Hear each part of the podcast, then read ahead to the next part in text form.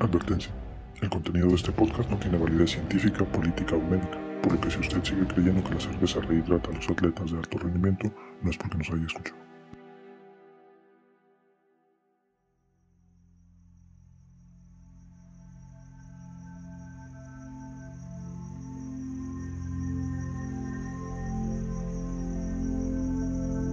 La patria se compone de elementos físicos, ideológicos e históricos. Y si se añaden los procesos sociales y políticos, la tarea de definirla es compleja y hasta intrincada, ya que es común verse frente a contradicciones y constantes cambios. La patria sería un concepto tan acabado para un soldado romano de la Edad Antigua como lo sería también para un soldado estadounidense desplegado en Irak en 2006. La patria es distinta para un mexicano y para un guatemalteco que tuvieron la misma guerra de independencia, comparten la misma cultura prehispánica mesoamericana y que hablan la misma lengua. La patria existe para un palestino a quien no le interesa que su país no exista formalmente, de la misma forma en que un judío de la Edad Media se consideraba parte de una patria judía que no existió hasta 1948. Acompáñenos en las esferas aparte y exploremos juntos la dimensión de México. ¿Somos un accidente de la historia? ¿Realmente cumplimos 210 años? ¿Existimos más allá de las fronteras? ¿Qué representa el 15 de septiembre para la patria, la nación y el nacionalismo mexicano? Bienvenidos.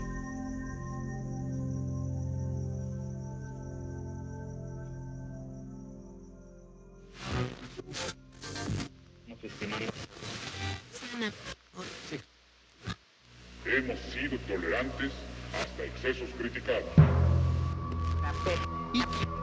I want to be very clear. que en la emergencia epime- epidemiológica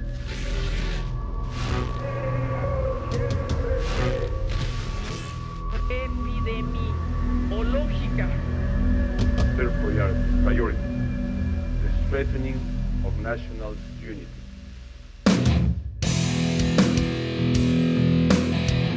y al riesgo epidemi- epidemi- epidemiológico The role of the government, epidemiológico the state must be great promoter on the basis of the vision operation of the man. Que se destruyan estos míticos documentos.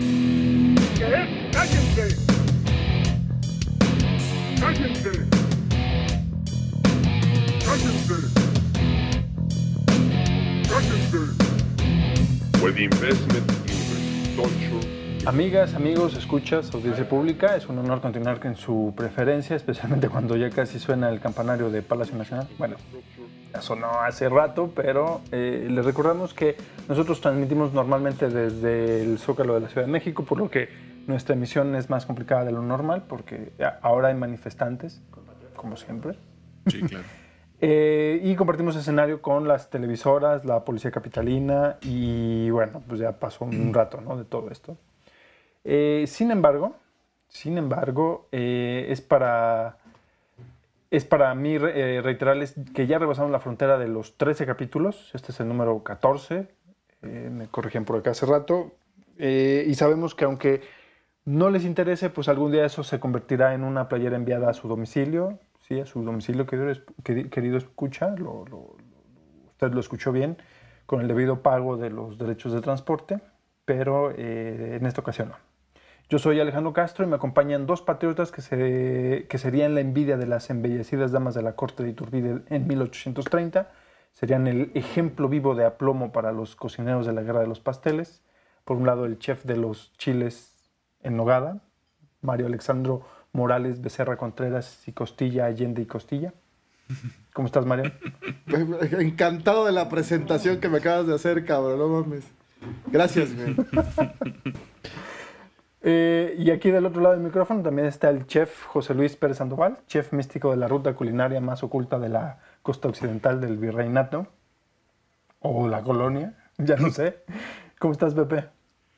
Bien, muchas gracias por la invitación. Hola Mayito, hola Alejandro y un saludo a las amigas y amigos de las esferas aparte. Hola, Pepe, hola. Eh, hello, hola. hello. Bien, pues con un, como dice Mario en, en- en sus, en sus introducciones, con un bonjour mes amis, on y va. on, a, eh, on va parler. Eh, vamos a hablar hoy, eh, bueno, eh, este es el, segundo capítulo sobre patria, respecto a la independencia de México. Y bueno, comenzamos. La construcción nacional es un proceso histórico, político y social complejo. En el caso de México, los rumbos de los proyectos de nación eran opuestos y hasta contradictorios entre sí.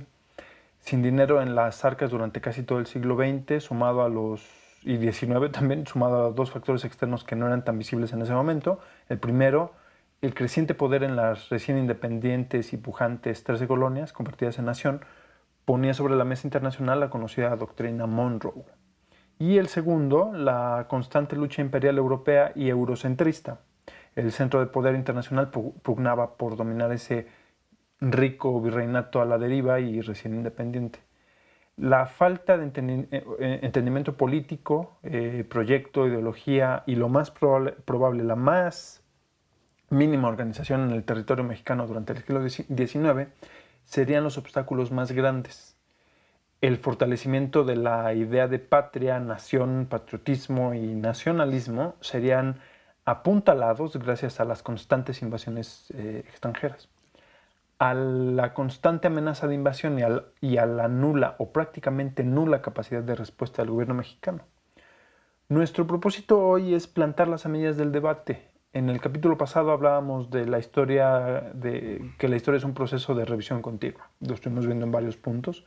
Es un aprendizaje constante. Incluso podríamos decir que la historia no es un cuento tan fijo y tan repetible como parece. En este sentido, preguntaríamos, ¿cuál es el sentido de México como nación o como patria? ¿Cuándo nace esta idea actual del México que conocemos y festejamos hoy? ¿Qué sentido y finalidad, tendría celebrar patria como lo hacemos hoy? Esto, amigas y amigos, es esferas apartes. Eh, y bueno, aquí comenzamos nuestra participación. Este, Mario, ¿tú estás de acuerdo en estos planteamientos del debate o le movemos? No, me parece que podemos empezar un... Empezamos por ahí. Ajá, podemos tener un gran inicio con eso. Eh, fíjate que yo estaba tratando de, a, a raíz de nuestra conversación en el programa pasado, sí estaba yo tratando de encontrar eh, el fundamento de la discusión que teníamos acerca de la, del tema de la, del colonialismo, ¿no? Y eh, encontré cosas importantes. Cuando me preguntaste y te dije que podíamos platicar sobre las reformas borbónicas que se dan justo ya en la, en el en la segunda mitad, en, el, en el la última parte del siglo XVIII, en la, en la Nueva España, y que responden básicamente a estas necesidades de los nuevos grupos en el gobierno, es cambiar un sistema por otro, ¿no? Y la idea fue... eh, se presentan varias cosas que, que- que- son como eh, este eh, sembraron las semillas de la lucha independentista, ¿no? Recordemos que ya lo habíamos hablado, una sociedad pues muy diferenciada entre sí. Encontré cosas importantes, por ejemplo, que eh, cuando hablamos de los eh, que las leyes en la Nueva España estaban eh, destinadas para diferenciar perfectamente a las, a las razas, ¿no?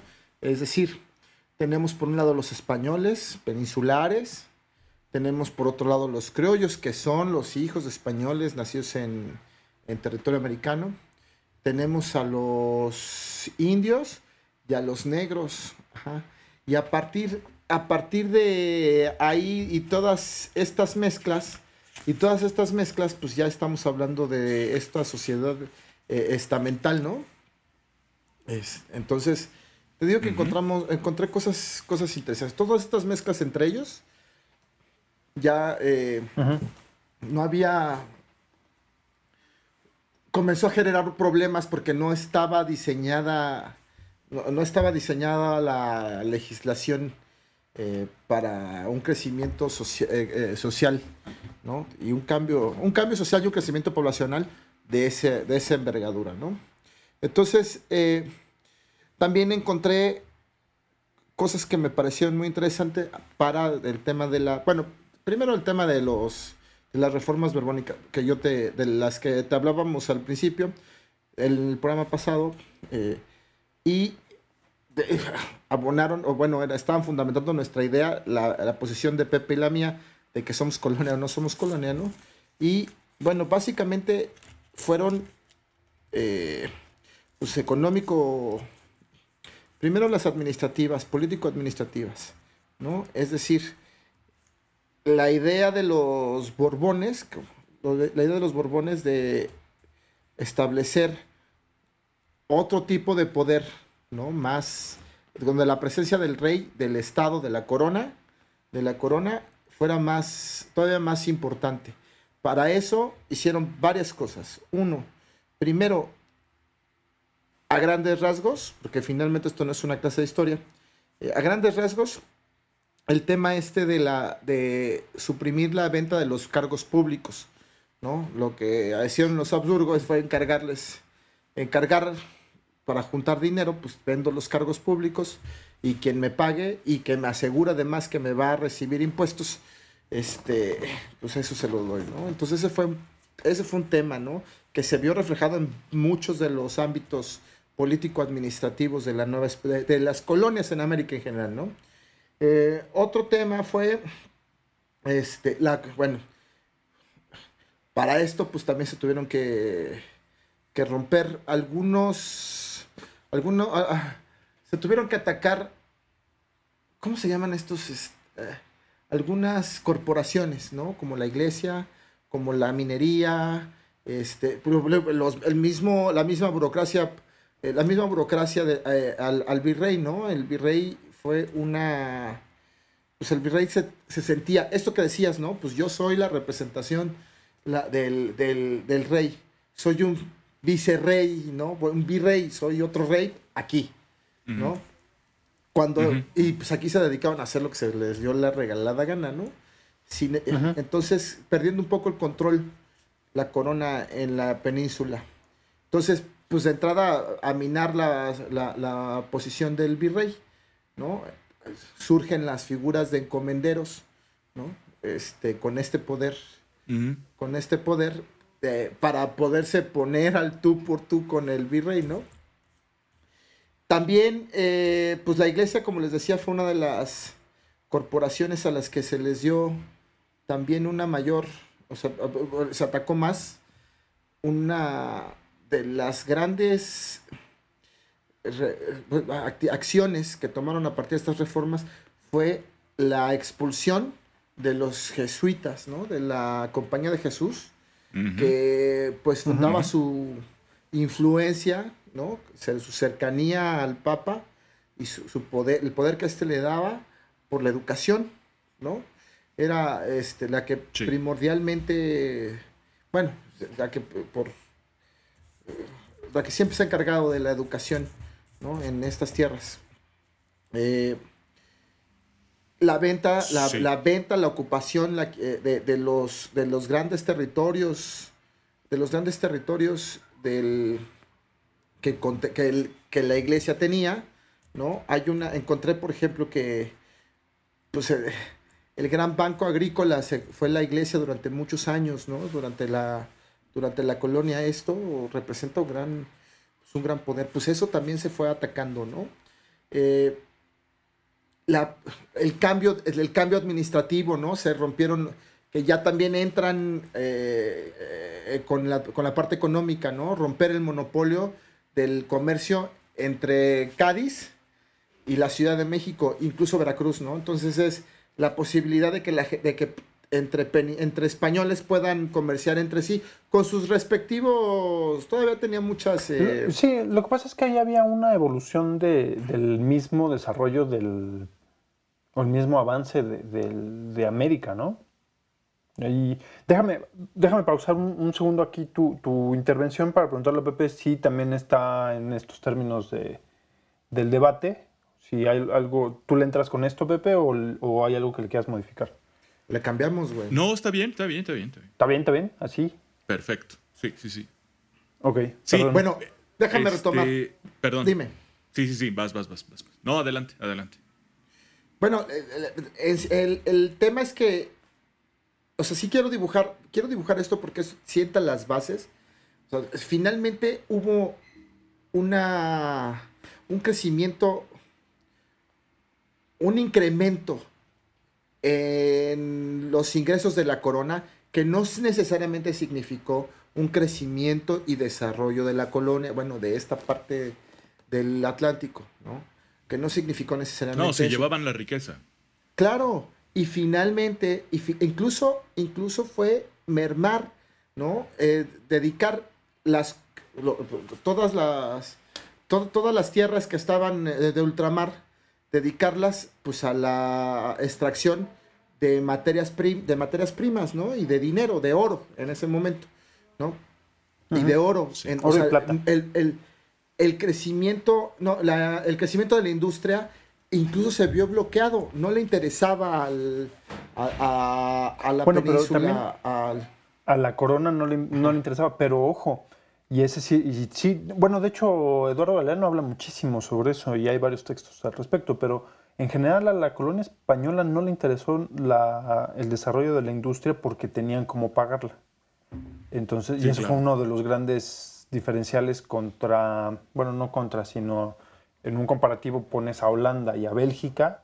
Eh, Vamos a poner a Inglaterra en otro, en, en otro punto, en otro momento histórico, pero Holanda y Bélgica dijeron, ok, eh, nosotros no tenemos colonias, nosotros no tenemos comercio, pero queremos eh, traer este, ese oro.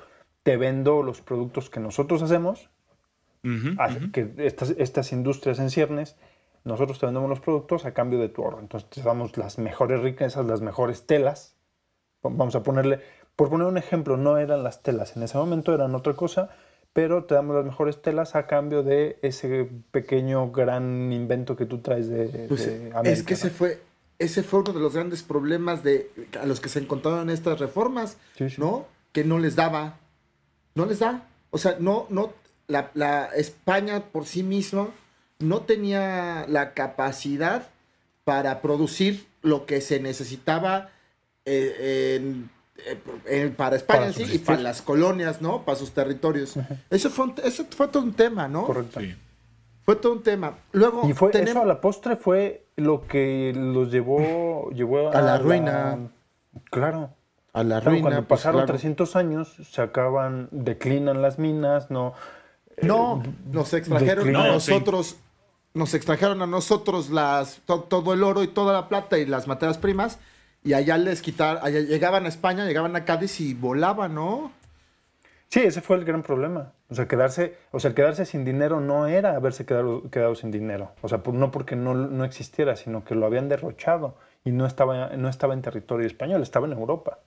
No fueron, digamos, no fueron inversiones productivas. Digamos, Exacto. se lo gastaron en comercio, lo consumieron. Exactamente. Pero no hubo un desarrollo hay de- de una la- de la industria. discusión, hay una discusión muy importante, además, sobre las costumbres eh, de la sociedad, de la aristocracia, de la aristocracia española, ¿no? Que, que, por cierto ¿De la están época? reflejadas, están reflejadas en el Quijote, en el Quijote, ¿no? Esa, pues, eh, no, no hay una cultura, no hay una cultura industrial, ¿no? Una cultura de trabajo importante, ¿no? Eso es, Sí, eso correcto. ahí está, ¿no? Y, se- y No se, les da la no- no se les da la innovación. De el Quijote, ¿sabes qué el Quijote encontré? se queja de eso, es una... ¿Qué, qué encontraste, querido? En el, por ejemplo, ya ves que el tema del Quijote es lo que el famoso Hidalgo, Hidalgo de la Mancha. Eh, Un bueno, caballero, los hidalgos eran estos caballeros que, que andaban, y sobre todo en la época después del descubrimiento de América, los famosos hidalgos eran los caballeros que venían a América a lo que se llamaba hacer las Américas. Es, es decir, buscar fortuna con el menor esfuerzo posible, únicamente con la credencial de ser eh, peninsular, es decir, haber nacido en España. Esa era la única credencial y te ibas a América a hacer las Américas, o podía ser la Nueva España donde tú eligieras y listo, a ver qué encontrabas. Y generalmente se encontraban con esto. Entonces había varios, eh, varias formas. que podías ser encomendero, podías este, adquirir alguna franquicia de transporte de ganado, que eran los arrieros. Había un montón de cosas por hacer acá con el menor esfuerzo porque la digamos, la esclavitud no era legal, sino la encomienda. Es decir, te asignaban cierta cantidad de indígenas para eh, realizar tus, tus actividades o tus servicios pentecostales, por lo cual tú tenías esas almas eh, a tu favor a cambio de eh, evangelizarlos. Entonces, al final, esa, esa figura del hidalgo, lo que nosotros hoy en México, hasta más o menos hasta Honduras, llamamos gachupines, de forma despectiva para los españoles peninsulares, proviene de un, de un hidalgo, de una familia de hidalgos que eran los... Hay varias versiones que son los cochupines, eh, cauchupines, guchupines, pero son unos hidalgos que fue derivando el nombre en gachupines con esta... eh, y eran, eh, bueno, estos hidalgos, estos caballeros, esta familia eran del norte de España, prácticamente vascos, ¿no? Entonces, de ahí viene lo de gachupines y es algo que viene en el libro de mm, Enrique Serna, de Ángeles del Abismo. Eh, muy interesante, muy interesante. Mm. Bueno, regresando al tema, eh, esto de los hidalgos. Entonces, España no tenía, eh, no tenía, no tiene, eh, no tenía una cultura del de, el trabajo, de la inversión, del ahorro, de la industrialización, que a la postre lo lleva a la ruina. Y, pero en ese contexto, en esos 300, por lo menos estos 300 años que estamos hablando de 1520 a 1820, que es la independencia de, de México, estamos hablando de que por lo menos en la, en la función de la Nueva España, que es lo, lo que hoy comprende, que comprendía eh, hasta lo que hoy es México, eh, financiaba la mayoría de los proyectos y hasta las guerras de la corona española contra el resto de Europa, correcto. Oye, oye, me encontré, me encontré una cita de un, pues de un buen amigo de nosotros. ¿Te acordarás del, del doctor Florescano, no? Eh, Ah. Que, este, encontré una cita, Enrique una cita, Florescano. ajá, encontré una cita en uno de los libros, en uno de sus libros de historia. Dice, fíjate, el principio centralizador fue trasladado a Nueva España mediante la ficción de que esta, como los demás virreinatos americanos, era un reino igual a los de la península y su virrey un par del rey de España. Pero en los hechos, dado el carácter patrimonial del Estado español, el virreinato fue considerado como patrimonio particular de los reyes de Castilla y su virrey, un delegado a quien se encomendaba su- la tarea de gobernar en representación de aquel, ¿no? O sea, es decir, Ajá. no hay una política, no hay una política tampoco para que los territorios de ultramar, los territorios americanos, puedan desarrollarse, ¿no? Entonces, bueno, entonces imagínense la Sí, no presión, la- presión económica, perdón, ajá. Sí, no, dale, dale, dale. Termina. pues, pues, entonces esto genera, ¿cómo? ¿Cómo? Perdón. Entonces imagínense la presión, la presión económica que esto ya implica, ¿no? Eh, por ahí encontré también que eh, estas reformas en este eh, concepto patrimonialista de, lo- de- de- la corona, eh, dijo, "¿De ¿dónde sacamos lana? Y eh, también empezó a hacer, crear monopolios. Uno de los más importantes fue el, de los, el del tabaco y cigarros, ¿no? Que en tres años le reportó ganancias como de 15 millones de pesos de la época, ¿no? Entonces, Sí. o sea, es un- un- una cosa bárbara. Eh, Sí hubo cosas y que grandes se- errores. ¿Grandes qué? errores, por ejemplo, el, grandes errores. El chocolate es uno de los, para mí, desde mi punto de vista, la falta de, es- esta falta de visión de mediano y largo plazo, sobre todo de proyectos de muy largo plazo, el chocolate es un ejemplo perfecto de, de- de la falta de visión. Para, para la nueva España, o sea, Perdimos. la importancia del chocolate, del cacao en México era, es indiscutible. Ahora, en la transición de- del mundo prehispánico a- al renacimiento europeo, el chocolate para los españoles pasa completamente desapercibido, completamente desapercibido hasta que llega a Suiza Y los suizos dicen, vamos a ponerle leche, vamos a ponerle azúcar. Y Presta. hoy día, hoy día, siglo XXI, 2020, Suiza tiene una industria Chocolatera increíble. Claro, chocolatera, claro. porque Porque lo dejamos de ver. Porque no hubo porque visión hay hace dos- Esto, no hay visión, justo no hay visión, ¿no? Entonces, eh, pues esto ya que genera un problema, un problema, ¿no? Eh, o sea, estás abriendo flancos por, por muchas partes, ¿no?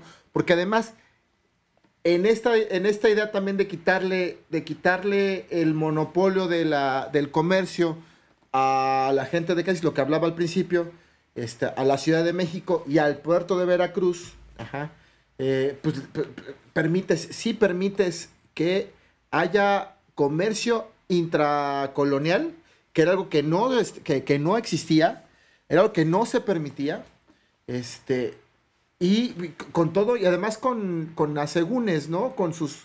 con- con- siempre España se guardó lo mejor para ella, ¿no? Ustedes pueden comerciar esto, pero no esto, y pueden comerciar solamente con bandera española, ¿no? Y entre, entre las entre los virreinatos, ¿no?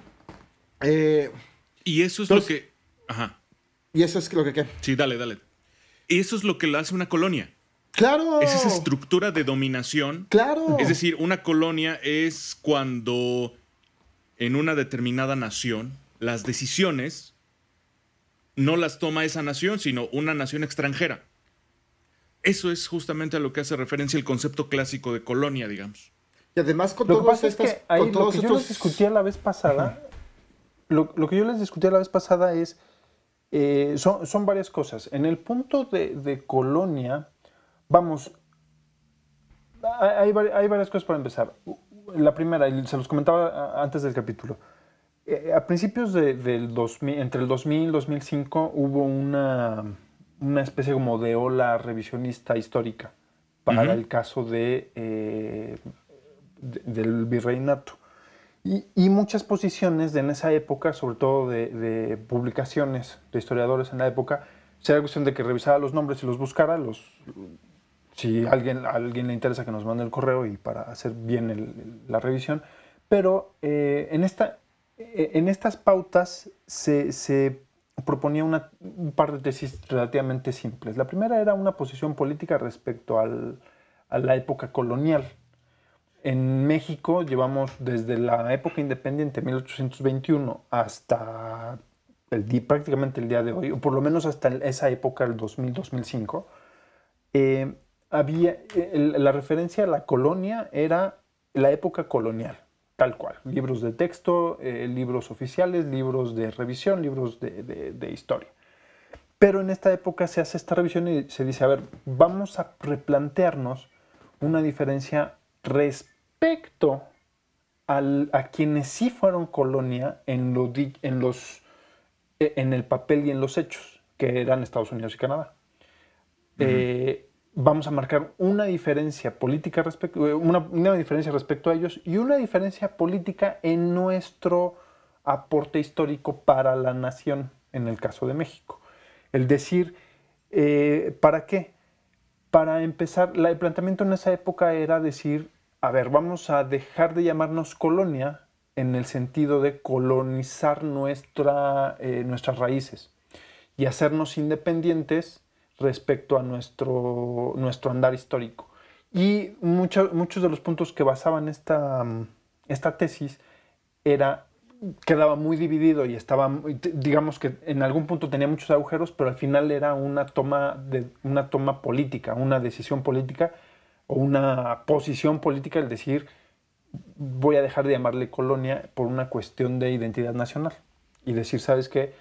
Eh, el virreinato, la primera era la extensión territorial. El virreinato comprendía desde Oregon, desde prácticamente o literalmente desde Canadá hasta Colombia el día de hoy.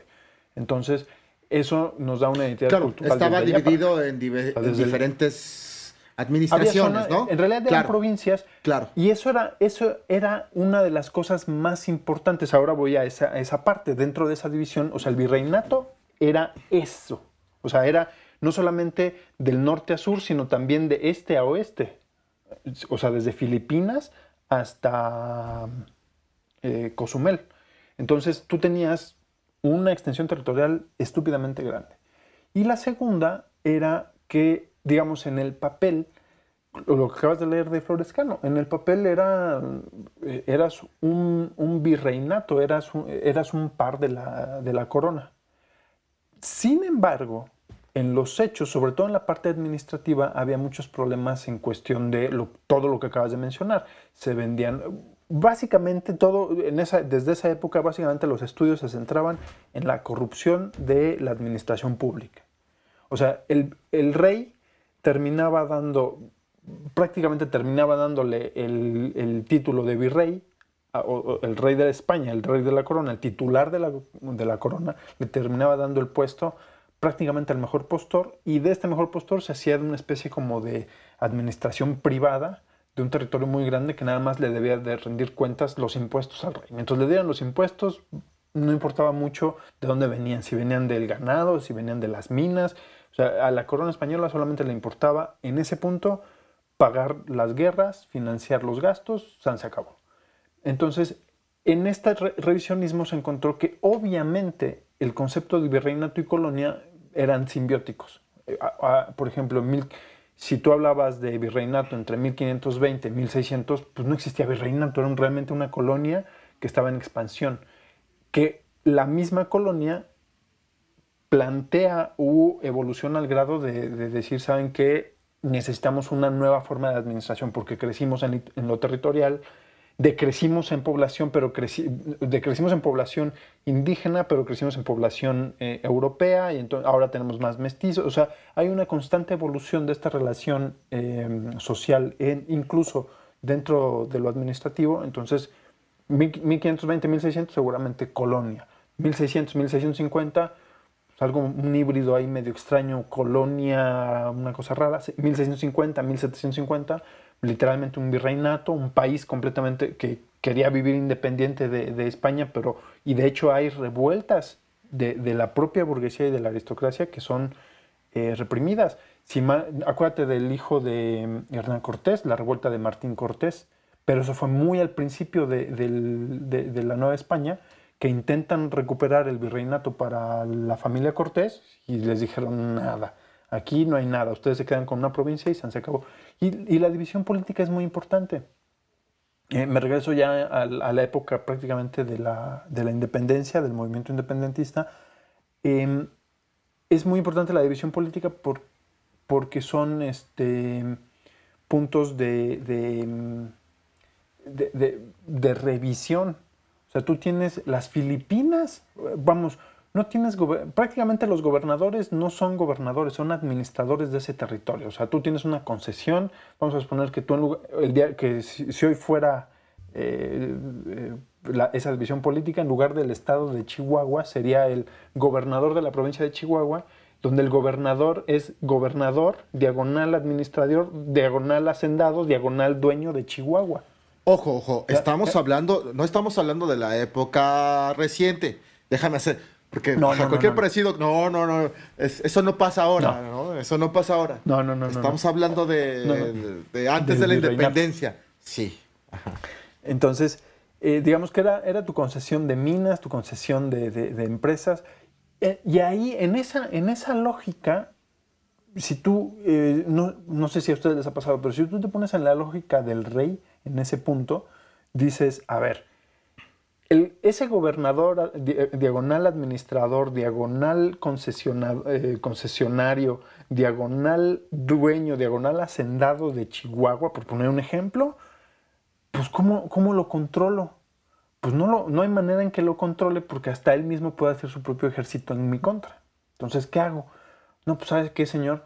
Pues a usted no le doy el título de tierras, le doy una concesión y el día que a mí se me hinche la gana, este, le quito la concesión y lo quito como gobernador. Y entonces se vuelve, tú como rey, tú como corona, pues quitas y remueves porque no responde a tu, ni siquiera a tus intereses y tampoco a los intereses de la corona. Entonces, pues también es obvio que, que la corona se manejara así, porque ¿cómo manejas tanto territorio sin gente? O sea, estamos hablando que eran 6 millones de personas desde Oregon hasta Panamá, 6 millones. 6 millones. hoy día, hoy día, solamente el municipio de Catepec, Estado de México, el municipio más poblado. Solamente Cuautitlán, güey. Solamente, solamente Catepec son 3 millones. Solamente Catepec. Iztapalapa, Ajá. 4 millones. Eh, DF, en conjunto, todo el DF, 8 millones, el que es el DF somos un huevo. 6 millones para millones y millones y millones de hectáreas. O sea, imposible. Imposible. Creo que me extendí aquí un poco. Este, vamos rápido a una pausa. Sí. Este, mm, vamos a una pausa, regresamos con Pepe a su, eh, su posicionamiento. Amigos amigas, eh, recuerden, estamos en esferasaparte.gmail.com y eh, los esperamos con sus comentarios. No olviden, cuando nos escuchen, no olviden hacer una reseña de, es lo más importante para nosotros, una reseña en los comentarios. Y si son reseñas negativas, mejor no, mejor no, háblenos. Mándenos un correo electrónico y denle like, güey. Regresamos.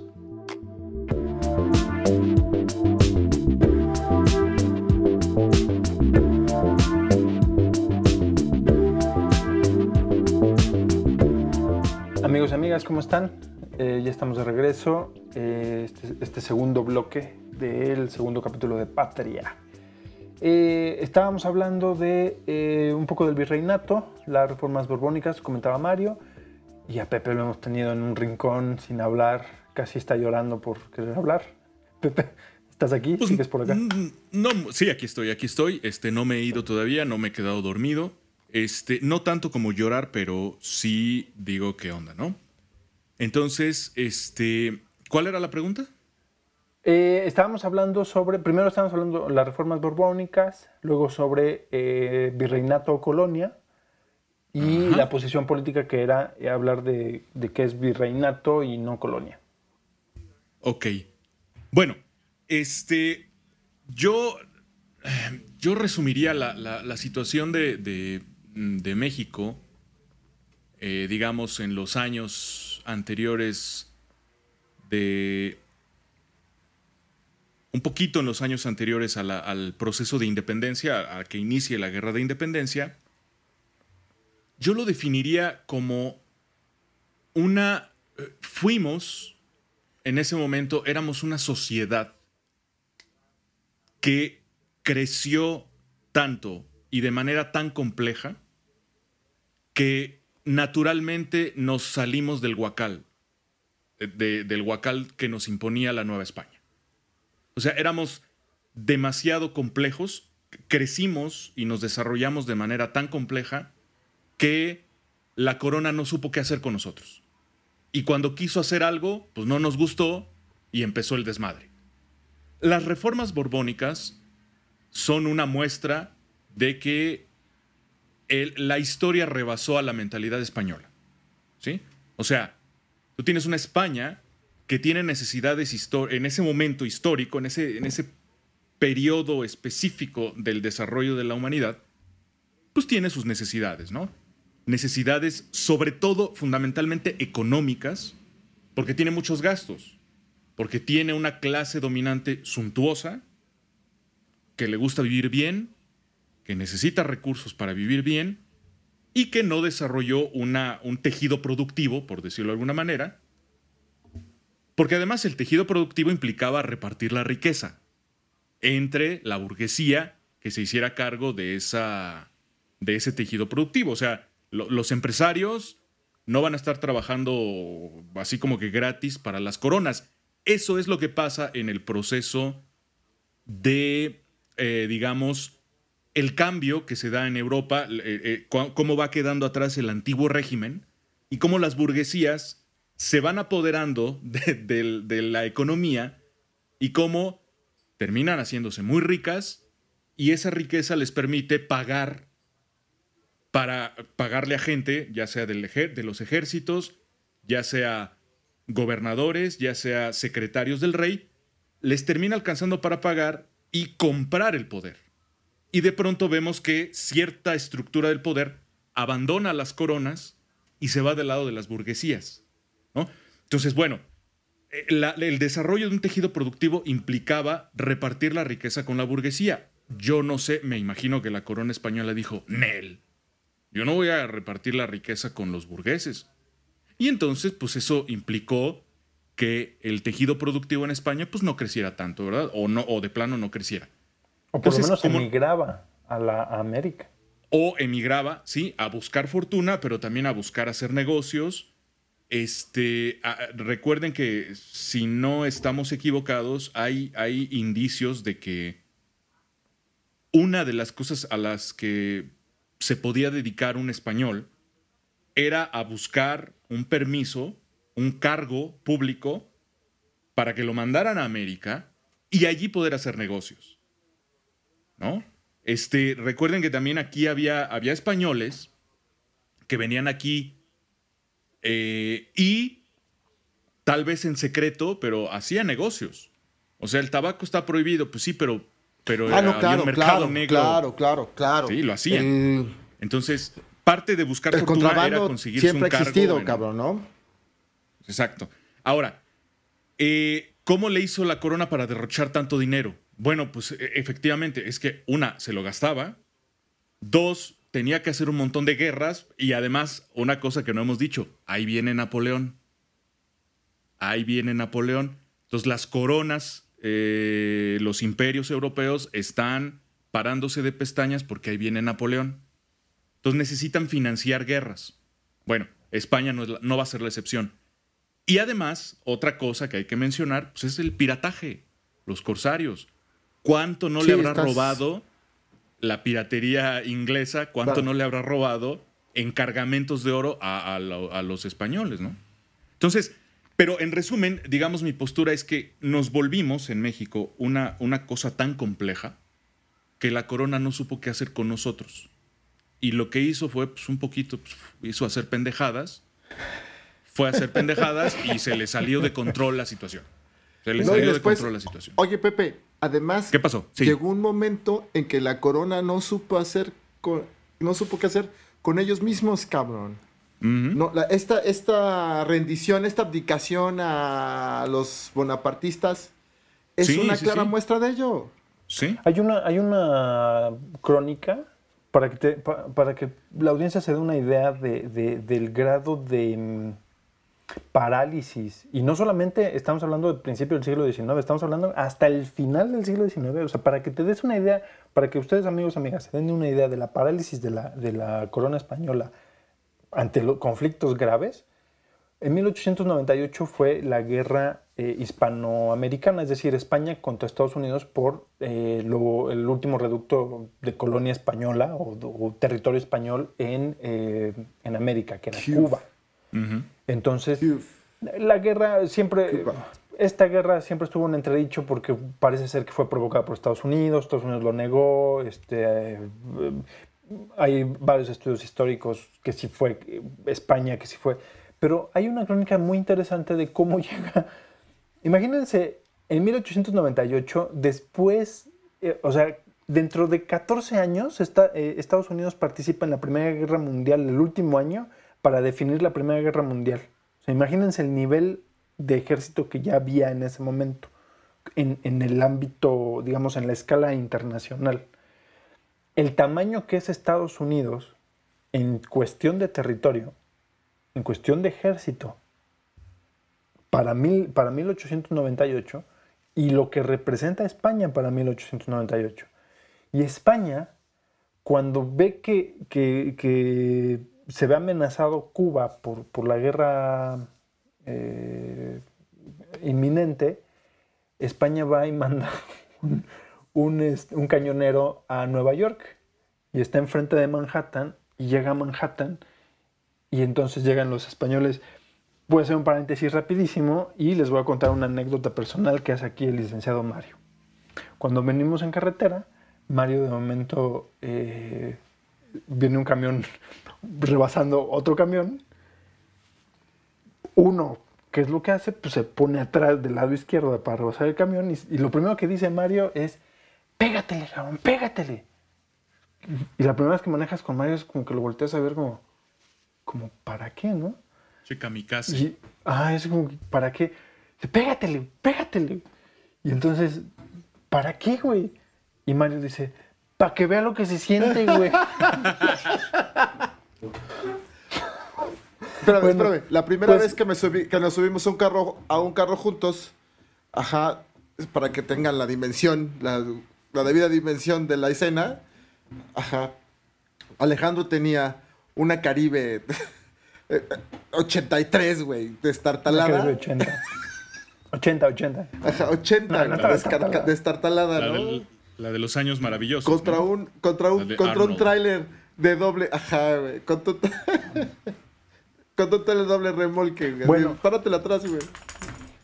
Pues, pues así, eh, dimensionando eso, eso, eh, la- esa, esa, esa Caribe y ese tráiler sería España poniéndose en Manhattan con un cañonero eh, diciendo, además, España declarando en los periódicos españoles, diciendo, ya estamos en el puerto de Nueva York para que vean estos americanos lo que es ponerse con una potencia europea. ¿Y sabes qué dijeron los periódicos neoyorquinos? Nada. no hubo respuesta. Entonces, imagínate la parálisis, o sea, el, el no dimensionar dónde estás parado en 1898. O sea, imagínate, o sea, si eso hacías en 1898, imagínate qué hacías en 1815, 1820, 1810. Lo mismo. Bueno, creo Lo que, hay- mismo. creo, creo que hay algunos, espero, espero estar equivocado, pero creo que hay algunos españoles que todavía le siguen diciendo colonias a, a este lado del mundo, ¿eh? Todavía siguen refiriendo así como las colonias. No mames, güey. Puede ser, puede ser. No, Sí, no sé. Pero bueno, fíjate que yo quería a- a- a seguir hablando de este tema porque justo ya hablamos de la parte de la presión económica y política, ¿no? Los problemas que esto, que esto, pues que veníamos arrastrando, ¿no?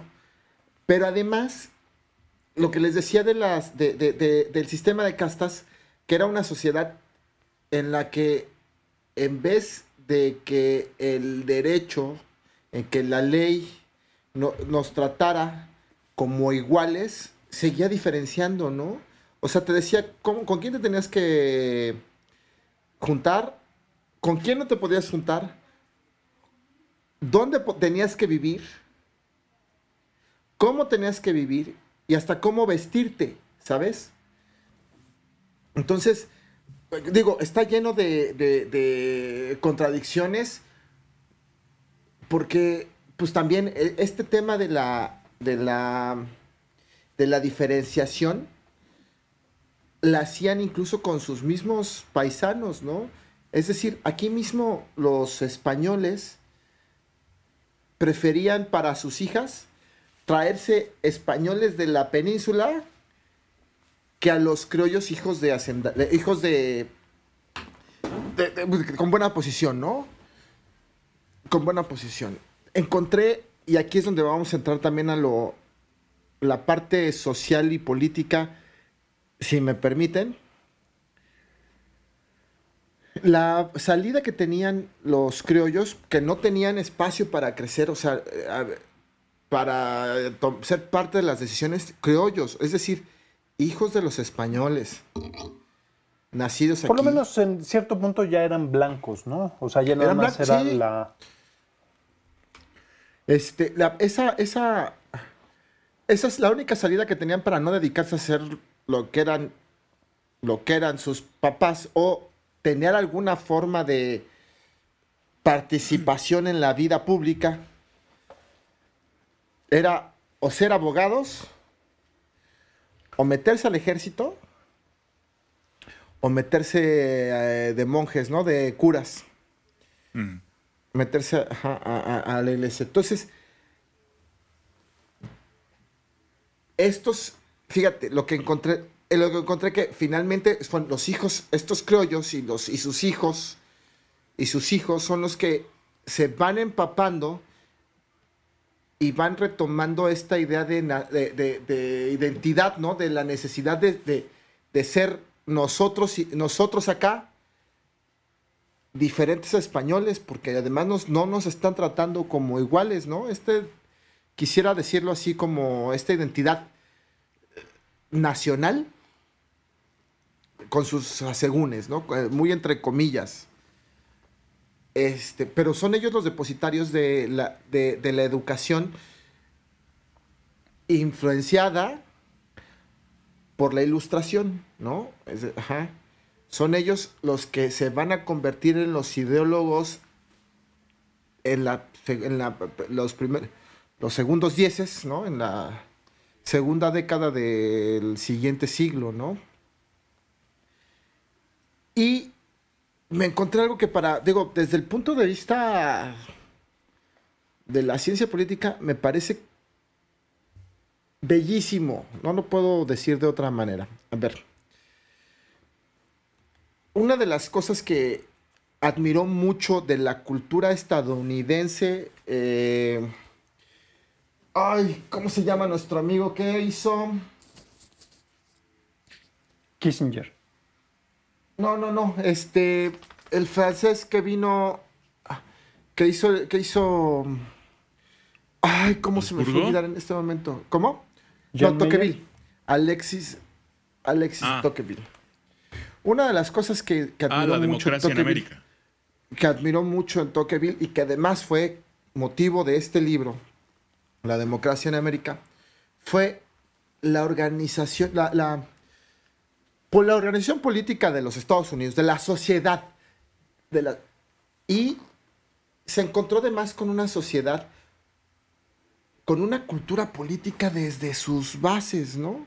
Y de eso se habla, es decir, la organización, la organización política, la participación política de los, de los gringos desde sus colonias, o sea, de sus colonias, sus barrios, ¿no? A eso es a lo que me, me refiero, ¿no? Este, que todo el tiempo están, o sea, tienen un comité, un, un, un- un ah, aparte del ayuntamiento, más abajo hay estas células eh, eh, en los barrios, ¿no? Este, para tomar decisiones. Todo el tiempo están, todo el tiempo están participando en política. Todos, todo el tiempo. ¿Por qué hago la diferenciación? Porque se habla en contrario de que nosotros en México no tenemos una una cultura política de ese calibre y, no, yo creo que no y lo estamos viendo ahora, ¿no? Hoy de pronto la gente despierta y todo el mundo es capaz de opinar aunque no tenga la razón aunque sea una tontería lo que está diciendo, pues tiene, tiene la oportunidad por- de opinar y la va a aprovechar. Pero, pero, pero me encontré que justo en esta necesidad de organizarse, de saber qué vamos a hacer una vez que el rey ya no, en, el que depositamos la soberanía, en el que se depositó la soberanía y que era encargado de vigilar y cuidar a todo el reino, había abdicado eh, y entregado la corona a los Bonaparte, ¿no? Que es- es- La es- amenaza liberal de los Bonaparte. no, pero además, pero no, no, espérame, deja la amenaza liberal. El tema es, es que sí encontré, sí encontré textos que hablan de una discusión riquísima.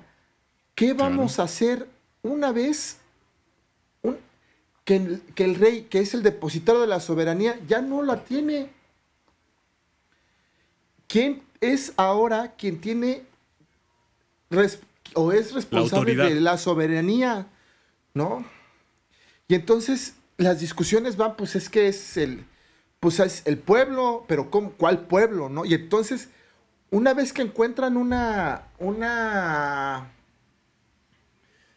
una fórmula, una fórmula es, a ver, encontraron en un documento de la Edad Media de no sé cuándo que la, que la, que la soberanía estaba depositada pri- primordialmente en el pueblo.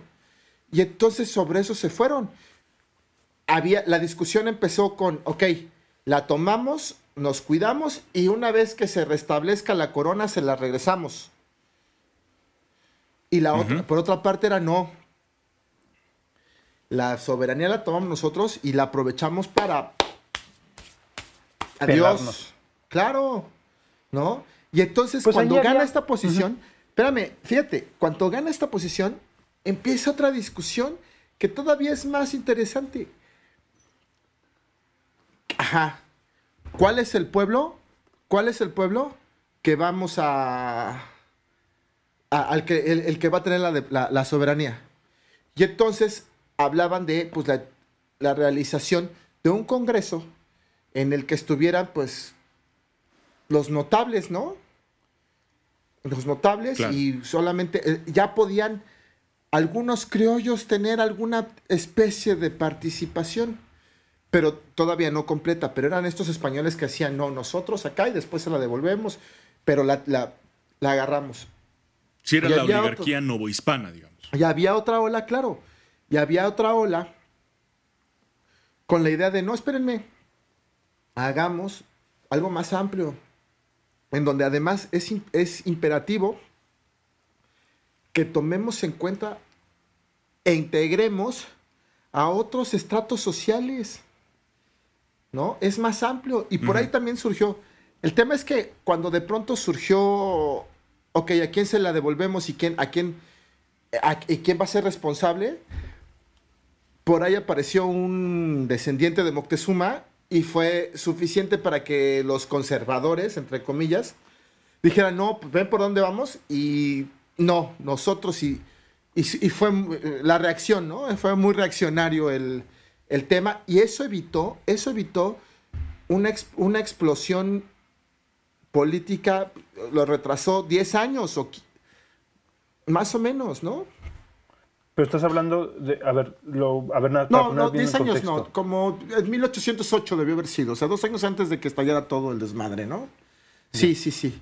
Este, Bueno, de hecho, yo estuve revisando eh, Taibo, Paco Ignacio Taibo II tiene eh, hay aportaciones muy, muy concretas, muy buenas porque son compilatorias más que disertaciones, pero tiene una posición política muy interesante porque por ahí tiene eh, un- un- una obra que se llama Patria, que abarca tres periodos, tiene, bueno, a mí el que me encanta es el- lo de Villa, pero eso es para la revolución, y tiene dos cosas, eh, la parte de Patria, que es una parte del México independiente, y tiene el cura Hidalgo y sus amigos.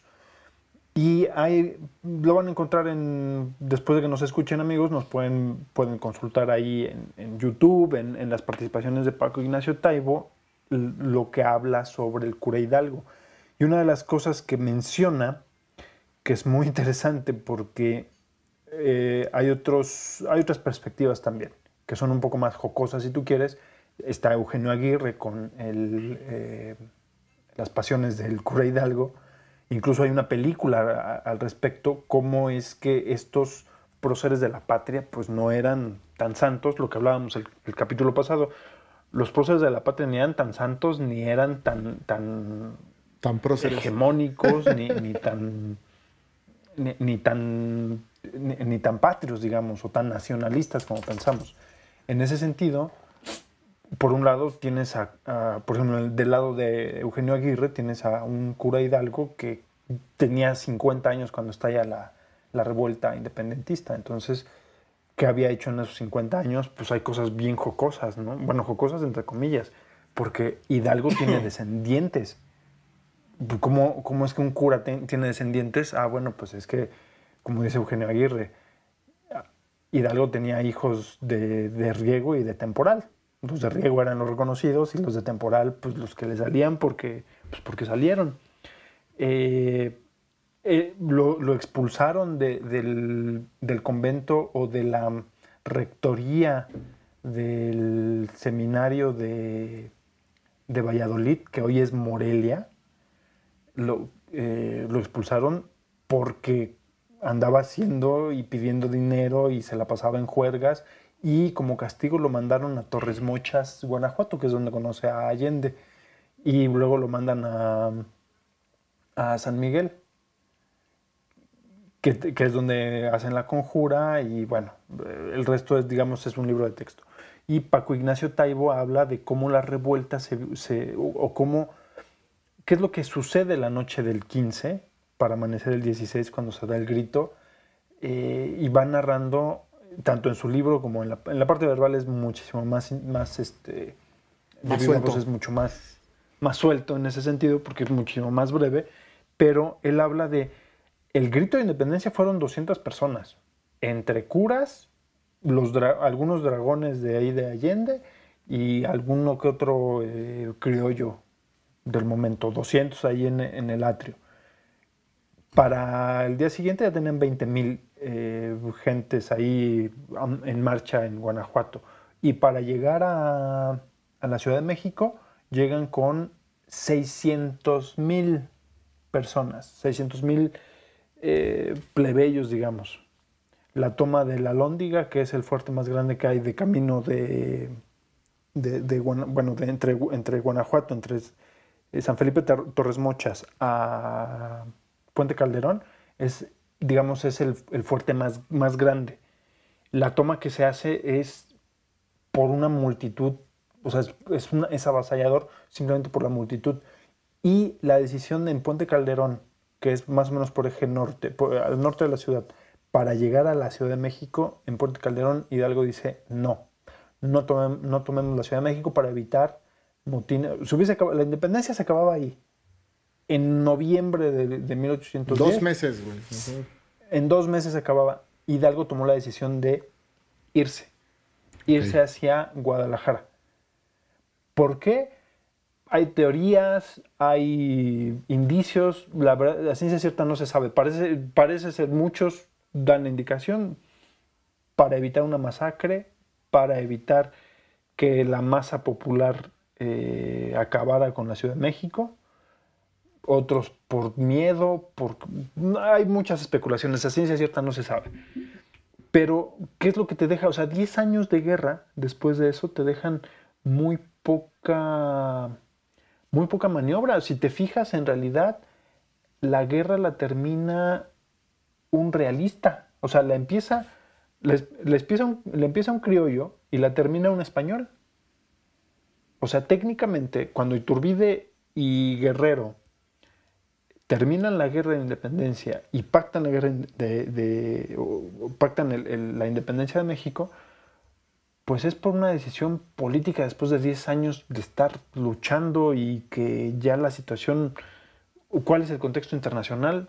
Napoleón ya se había ido, ya había regresado, la corona española ya estaba en declive total, el resto de América, estamos hablando de el virreinato de La Plata, el virreinato eh, de Nueva Granada, eh, ya estaban prácticamente independientes, algunos antes que México, otros estaban en ese proceso, las revueltas eran, estaban al por mayor, eh, los intereses de, de las otras potencias europeas estaban en discusión sobre qué iba a pasar en, en América y bueno, vamos a hablar de esto un poco más a- al rato si les parece. Den- denos un segundo para hacer una pausa y eh, regresamos, ¿les parece? A mí me parece bien. ¿Te parece bien? Amigos, eh, seguimos en un segundo. eh, vamos a hacer una pausa. Recuerden, esferasaparte.gmail.com.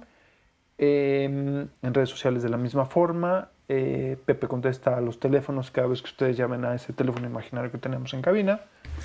Acepta invitaciones Y acepta invitaciones a cenar. Eh, le, le encantan los tacos de canasta. eh, Sí, cómo no. de, de canasta con salsa verde. Uf, Y regresamos.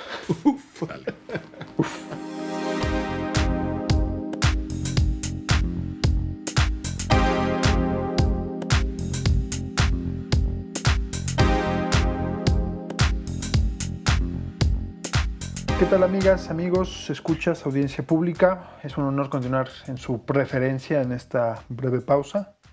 Eh, le recordamos esferasapartes.gmail.com Nuestras redes en Facebook e Instagram.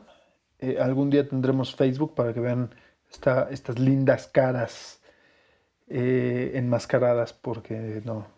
Ya no, tenemos no. Facebook, güey. Ah, pues ahí está, ahí está. Ahí están estos modelos de, de personas que tenemos aquí. Los tengo todos los días. Eh, retomamos nuestro tema. Patria 2, yo soy Alejandro Castro, me acompañan Mario Morales, José Luis Pérez Sandoval, el hijo pródigo de Salvador Novo. Eh, continuamos, Patria, especial de Patria, segunda parte. Estábamos hablando, eh, Pepe iba a comentar algo sobre em, eh, este tema de la, de- del inicio de la independencia, ¿correcto, Pepe? Ahí nos quedamos. Sí, sí, eh, bueno, en, en el entendido de que el programa, un poco la idea, digamos, el uno de los conceptos importantes del programa era el de nación y nacionalismo, y a partir de esa categoría íbamos a tratar de, de entender cómo se había dado, o de hablar sobre cómo se había dado eh, durante el proceso de independencia. Y ustedes, malditos, no hacen nada, te faltó decir. Y, y- y, sí, es que lo hemos tocado, pero muy, ah, digamos, muy accidentalmente, ¿no? sí, sí, estoy de acuerdo. Entonces, como este es el último bloque de estos dos programas, pues habría que dedicárselo a ese tema para, para sacar algunas conclusiones momentáneas, provisionales por lo menos. Y bueno, mi, mi- mi- idea, a partir de las un par de, de cositas que estuve investigando, que estuve investigando antes de hacer el programa, yo creo que sí hay elementos para hablar de una idea de nación y hasta un nacionalismo en los momentos previos a la guerra de independencia, a la revolución independentista. Incluso me atrevería a decir, esto también es a, eh, eh, a modo de hipótesis, ¿eh? me atrevería a decir que sin una idea de nación, sin que se haya gestado una pequeña idea de nación, al menos pequeña, no habría habido independencia. O sea, el nacionalismo precede a la guerra de independencia, en algún sentido por lo menos. Eh, ¿Se puede hablar de que hay una idea de nación? Sí, sí la hay. Lo que pasa es que también tenemos que cuidarnos de los anacronismos. Es decir, la nación que se ha gestado en el siglo XVIII, pues evidentemente no va a ser la del siglo XIX, ni la del siglo XX, ni la que estamos forjando ahorita en el siglo XXI. Pero de que hay una idea de nación eh, en el siglo XVII, que se va gestando en el XVIII, sí la hay. Hay una. Y, generalmente se da en oposición a los españoles.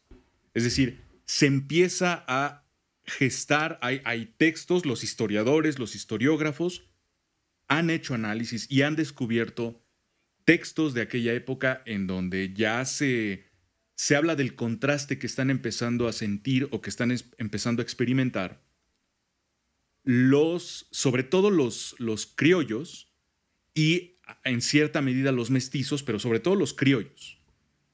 Eh, los españoles, bueno, los hijos de españoles, pero nacidos en México, empiezan a, sentirse ya no identificados con Europa. Eh, eh, incluso por ahí creo que hay alguien que expresa, siendo hijo de españoles, dice, yo no soy español, yo soy americano. Entonces empieza a haber un sentimiento de, de, de nación nueva, distinta a la europea, que empieza a buscar sus orígenes, se les empieza a meter la idea de rescatar el pasado indígena, se les empieza a meter la idea de cultivar su propia pintura, cultivar su propia poesía. eh, se les, decíamos hace, hace un rato en el bloque anterior, si no me, si no me equivoco, decíamos que, que en España la corona había tenido problemas para desarrollar el proceso industrial, el tejido industrial de aquella nación. Bueno, aquí parece haber un, un grupo de criollos, en su mayoría criollos, también algunos mestizos, que empiezan a sentir necesidad de desarrollar la industria mexicana. Y las leyes de la Nueva España se los impiden. O sea, hay que pedir muchos permisos o los, la- las licencias de plano están negadas para ciertos sectores. Eh, no se permite comerciar hasta cierto punto eh, determinados productos porque España tiene el monopolio y entonces España no quiere perder ese mercado y entonces tales o cuales productos, decía Mario, el tabaco, están medio prohibidos. El aceite Y entonces- de olivo. Ajá, y entonces eh, es, eh, algo- algunos aspectos de la, algunos productos de la industria textil, por ejemplo. Y entonces, en el, vamos a decirlo así, en el empresariado criollo, en el, en el empresariado nacido en la Nueva España, empieza a ver una sensación de que esto tiene que cambiar, de que se tiene que abrir posibilidades, se empieza a contabilizar las tierras de, de- que hay en- en el continente americano y empieza a rivalizar, empieza a haber una idea de rivalidad con Europa incluso. Esto aunado, es que una parte de, de la investigación fue recordar un texto que les voy a recomendar amplísimamente. Estoy leyendo un librito encantador, no solo por, por el libro en sí mismo, por lo que contiene este libro, sino además por la bibliografía. Es una bibliografía de primer nivel. Sí, el libro es del filósofo mexicano, hispano-mexicano, Luis Villoro, el maestro Luis Villoro, y tiene este librito que se llama El proceso ideológico de la revolución de independencia. Repito, el proceso ideológico de la revolución de independencia. Márquenos Fue ya. fue un libro que él publicó por primera vez en la UNAM y después es un libro tan querido y tan hasta cierto punto célebre que yo tengo la versión que ya hizo el Conaculta en el año, bueno, este es- esta es la segunda edición en Conaculta del año 1999, pero la primera edición en la UNAM apareció en 1953. Es un ensayo en donde el, el profesor Luis Villoro explora el, la, em, la generación del, del proceso de independencia, como dice el nombre, el proceso ideológico de la revolución de independencia, desde la categoría de ideología. Es decir, dice el profesor Villoro, hubo un conflicto ideológico que fue, entre otras cosas, además de las causas materiales, fue lo que determinó la existencia de una, de una guerra de independencia. Entonces, eso implica que hay una cultura americana. Todavía no se va a llamar mexicana, pero sí ya es americana. Y hay una- ¿no? por lo menos una diferencia. Sí, en, ¿Sí? en contraposición y una- con lo española, ¿no? Claro, de entrada. Sí, de- con eso concluyo. Ya, ya me callo, nada más digo esto. No, por favor, amigo, sigue Este- ilustrándonos. Estás, estás en tu Esto es tu programa, güey, a huevo. Fija- fíjate que hay, hay un, hay un proceso que se encarga el, el profesor Luis Villoro un poquito de analizar y te da bibliografía para que tú lo averigües también por tu propia cuenta. Y efectivamente se empieza a ver una línea. Cuando se descubre América, los europeos empiezan a reflexionar sobre lo que encontrar. Y ya para tiempos de la ilustración, hay una línea muy fuerte entre los ideólogos europeos, entre los filósofos europeos, entre los pensadores que están allá en Europa, de ver a América como una entidad, vamos a decirlo, menor. Lo empiezan a despreciar. Que si los habitantes de América son poco menos que bestias, poco menos que animales, que están muy atrasados, que sus dioses son dioses nacidos de pues, como procesos de ignorancia o algo así. Y definitivamente no se parecen a la exquisitez, entre comillas, europea. ¿no? Entonces empieza a haber una constante, eh, un- una constante caracterización de América como, una, como un espacio del mundo atrasado, ignorante, eh, salvaje, y estas ideas que se van fomentando en, una parte de la, de la aristocracia y de la oligarquía europea, pues terminan sabiéndose en México. Y la gente, sobre todo la gente que tenía educación, que eran básicamente españoles llegados a América o nacidos en América, es decir, los criollos, a estos les empieza a, pues les picaron la cresta. Y empieza a haber un Hondo. contrapunteo. Y empiezan a decir, no, no es cierto. Nosotros también tenemos una civilización, también tenemos riquezas, también sabemos trabajar, también hacemos poesía, también hacemos arte, también sabemos vivir bien, ¿sí? Sabemos vivir conforme a la razón. Entonces empieza a haber un contrapunteo entre los europeos que desprecian América y los americanos que, orgullosos, empiezan a tratar de decir, no es cierto. Y les vamos a demostrar que no es cierto. Y todo eso empieza, junto con otras cosas, por supuesto, no es la única, pero ese sentimiento de nación americana, de nación nueva, de nación joven, que además quiere empezar a hacer las cosas distintas a Europa, todo eso fragua, entre otras cosas, además, este, Napoleón y la crisis económica generada por las leyes eh, borbónicas, los nuevos impuestos de los Borbones, y la amenaza de Napoleón y, y el- la huida de los reyes de la metrópoli, todo eso sirve para generar el movimiento de independencia. Pero yo concluyo diciendo, hay una idea de nación, tal vez no mexicana, pero sí americana, previo a la, inde- a la a la guerra de independencia. Y además, el proceso de independencia alimentará posteriormente un nuevo sentimiento de nación. Gracias. Gracias, gracias. Aplausos. ¡Bravo! Este, fíjate- y fíjate que ahorita que estábamos en la pausa, lo platicábamos Mario y yo. em, hay una. Fíjate. Algo que, que habíamos dicho el capítulo anterior y que yo quería marcar mucho era la diferencia entre patria y nación o patriotismo y nacionalismo. Y en ese sentido, por ejemplo, ahorita le platicaba a Mario que para mí lo que conocemos como hoy día México me parece que es una herencia cardenista. Eh, y decía Mario, no, ahorita Mario va a comentar ahorita su postura. ¿Por qué? Y, pero antes de, de avanzar en eso, te quería comentar, o sea, yo estoy de acuerdo con- en todo, so- solamente en la parte de, de- de la, de la identidad de nación. O sea, esa identidad de nación no te genera nacionalismo. ¿Por qué? Ajá, Porque- sí, sí, por- sí. O sea, si hay una identidad de nación, completamente de acuerdo. Hay una, un sentimiento nacional, probablemente sí, habría que...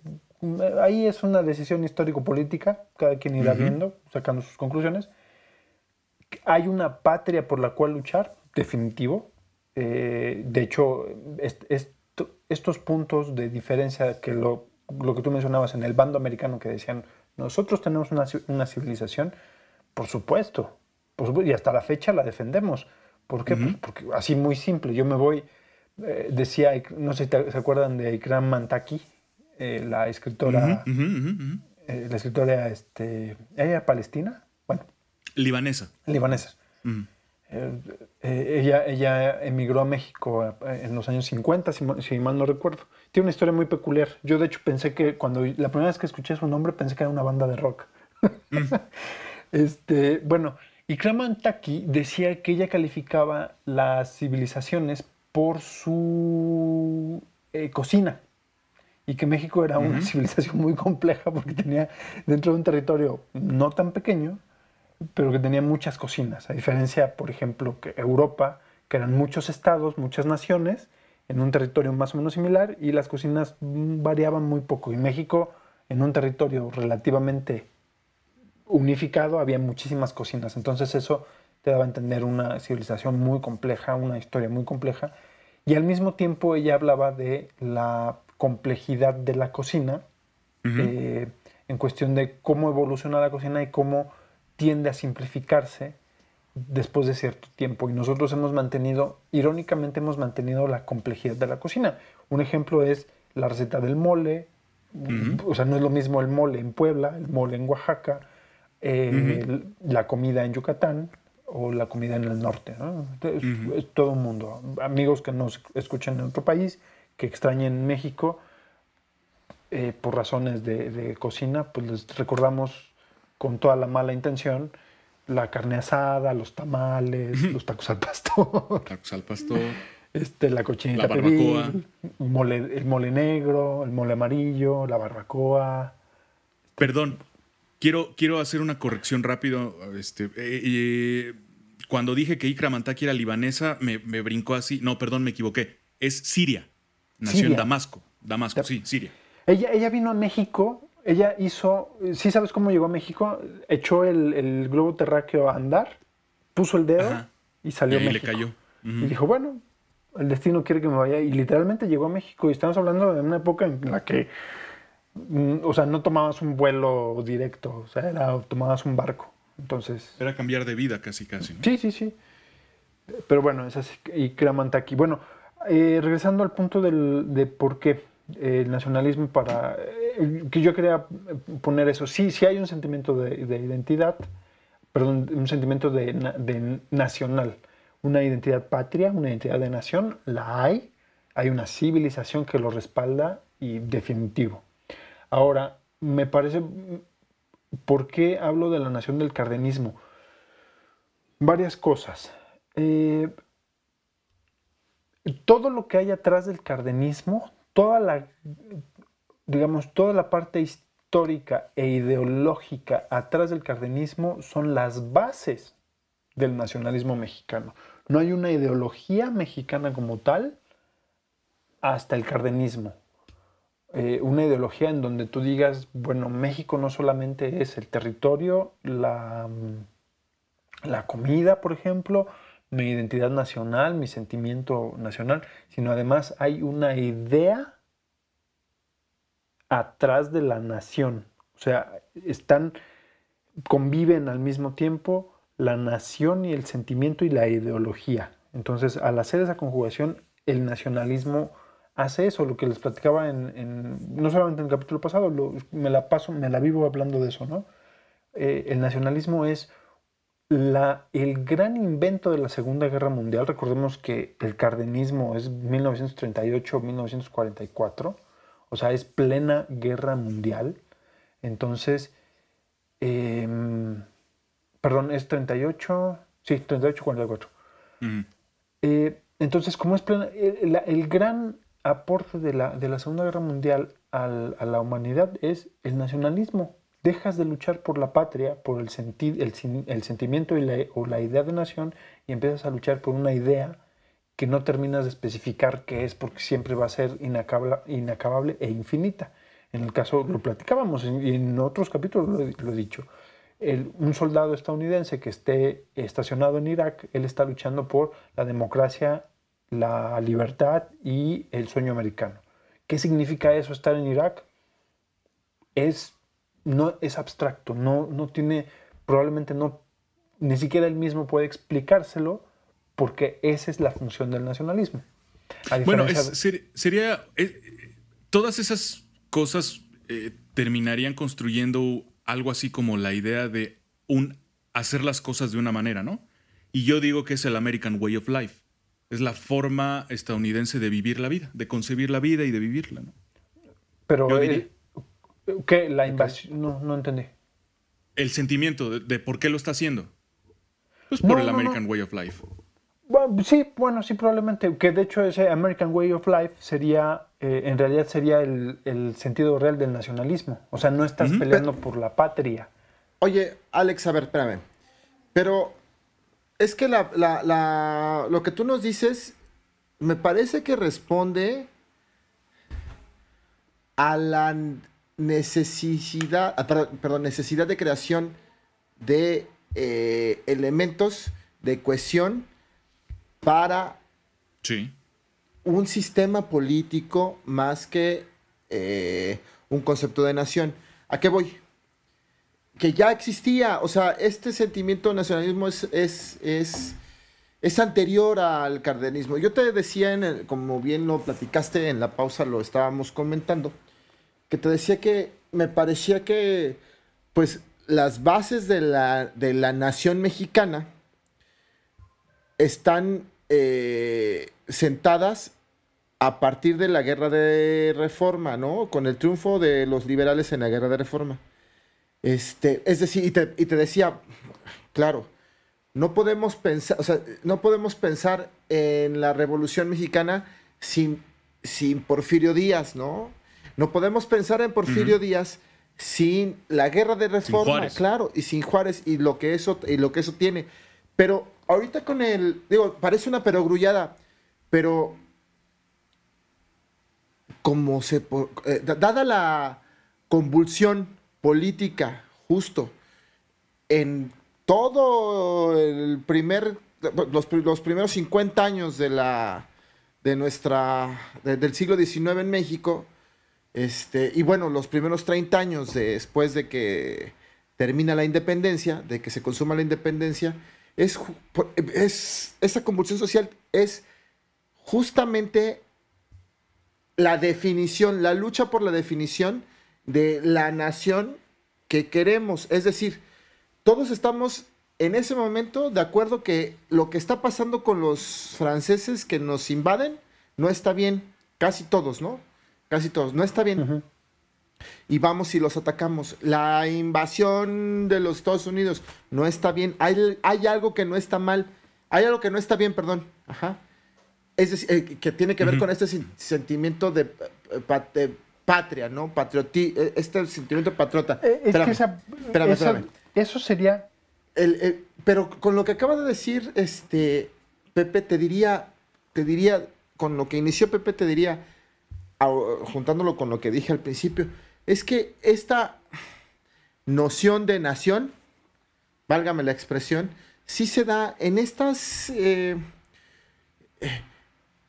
en este rompimiento de la relación con la corona, con Fernando, ¿no? Con los españoles. ¿no? E- e- estas discusiones de las que les hablaba tienen que ver con el sentimiento, no de patria, sino de nación. Esta idea de nación, de cómo la vamos a conformar como seguimos, y algunos nos ha funcionado, y tenemos el poder económico y nos podemos hacer, nos podemos hacer del poder político para mantenerlo, o eh, la otra idea, ¿no? Es, oigan, no solamente nosotros que estamos buscando espacios que no teníamos, sino que además tenemos que invitar a los demás, ¿no? Que al final, el, el final, la, la pel- la lucha está de, porque es un, porque es un, un cura, creo yo, el que grita, el que se va a gritar, ¿no? Cuando los cachan, en, cuando los cachan, ¿no? Este, cuando cachan la- Ujú. la, la- eh, la conspiración. Y además, ¿a quiénes invita? Tú lo dijiste, ¿a quiénes invita? A los que nunca han pelado, los que no podrías pensar que, que, que- que podrían integrar o ser parte de un proyecto, cualquier, cualesquiera que sea, ¿no? Entonces, creo que sí, eh, incluso los fundamentos A de la, de la, de, de- de Mira, la revolución ahí- ahí yo traen creo que una idea así, ¿no? O sea, sí se plantea, si hay una, de, de que hay nación, hay nación. O sea, y puntos de identidad hay. Y que ha evolucionado el concepto desde lo social y lo político, por supuesto, por supuesto. Pero no es un nacionalismo. O sea, hay, hay un sentimiento patrio, hay una identidad, hay una, eh, una identi- una- un sentimiento de identidad, hay una fraternidad, si tú quieres pero no es un nacionalismo. O sea, es, por ejemplo, el... el- No, no, el- no, no, no, no es un ante- nacionalismo, no, no es un nacionalismo. No. el- el- el- la reacción ante la invasión francesa, la invasión estadounidense, pues es, es, una, es una respuesta patriótica, nacionalista, si tú quieres, sí. pero no es el nacionalismo. Sí, hay una, hay una No, O sea, el, el uso, el uso político del nacionalismo. Correcto. Ah, Correcto, correcto. Sí, o sea, el, el patriotismo es la lucha de tu tierra. Es, a ver, nos están invadi- invadiendo los franceses, pues, ok, este, vamos para allá y nos comportamos como patriotas. Es que ese era mi punto en la Primera Guerra Mundial. En la Primera Guerra Mundial no puede durar tanto porque es una reacción patriótica, es una guerra, diga, entre comillas, es una guerra patriótica, donde en realidad no es una guerra, vamos, en el telón de fondo se maneja como una guerra entre potencias industrializadas. A ver, yo quiero estar aquí, yo quiero hacer esto. Pero cómo se le vende la guerra a las sociedades es una defensa patriótica. No saben qué, nos vamos a defender de los alemanes, nos vamos a defender de los franceses y, y vamos a luchar. Y ahí van. Y de momento pasa un año, dos años, tres años. Oye, pero pues es que ya llevamos tres años y nomás no funciona. Entre Estados Unidos, ya todo lo que conocemos de la, de la Primera Guerra Mundial. Entonces, el sistema político se ve obligado a evolucionar esta idea de decir, bueno, lo patriota no nos sirve porque a los tres años la gente empieza a desertar, se harta, se va de la guerra, les desinteresa, no están dispuestos a sacrificar ¿Cómo le explicas más a allá la- de cierto a- tiempo. ¿Cómo les explicas que te tienen que defender a ti, no? Y a tus intereses. Ajá. Porque es ilógico, o sea, en la- es ilógico que tú hagas una guerra patriótica donde tú tienes la patria, no, es más, es, es una guerra patriótica donde no estás siendo invadido, sino que estás invadiendo. Y dices, bueno, entonces, ¿por qué es patriótico? No, pues porque esto nos va a llevar a... ¿A qué? A tener mejores... Puta, este, ¿cómo lo explicas? Lo que dice Mario. Y para la Segunda Guerra Mundial es, no, señores, a ver, aquí estamos luchando por... Y cada quien hace su ideología. tendrás la democracia, tendrás el nazismo, tendrás el fascismo, tendrás el comunismo, tendrás la mexicanidad. Por eso yo creo, me parece que el cardenismo es el punto de partida para el, el nacionalismo que hoy conocemos. Es más, me parece que la forma de festejar, eh, no- no estoy hablando de que si fuera el 15, si no es el 15, que si fue el cumpleaños de Porfirio o que si fue el cumpleaños de Iturbide, no. Estoy hablando de la forma de festejar, digamos, el ritual del festejo, que es el mariachi, el canto del Guadalajara, este, em, el tequila, eh, el pozole. Esta ideología es cardenista, del cardenismo para acá, y le vas quitando y poniendo conforme vaya. Ah, Hay una. Hay un libro también de Alexis de Tocqueville que se llama. eh, habla sobre cómo los franceses. Cómo los franceses revolucionarios. Esos que irrumpieron en la Bastilla y que irrumpieron en el escenario internacional con la guillotina y todo. Este, y que instauraron un nuevo sistema político y una nueva forma de ver la política en el mundo occidental. Eh, sentaron sent- eh, y, sentaron la sentaron las bases de su organización política sobre, sobre los pilares del antiguo régimen. Así se llama el libro, Ancien Régime. Le ancien, L'Ancien Régime, ¿no? Eh, y te platica justo esto, cómo esta idea de que destrozamos, destroza, llegaron, irrumpieron y destrozaron y acabaron con el antiguo régimen, no fue necesariamente así. Lo que hicieron fue, eh, pues, aprovechar la estructura estatal ya formada y pararse sobre esa y nada más ya la fueron acomodando de acuerdo a las, pues, a las nuevas necesidades, ¿no? Que los burgueses eh, en ese momento requerían y sentían que era lo que necesitaba la sociedad, no solo en Francia, porque así piensan los franceses, sino en el mundo, ¿no? Este, claro, a eso voy. Ajá.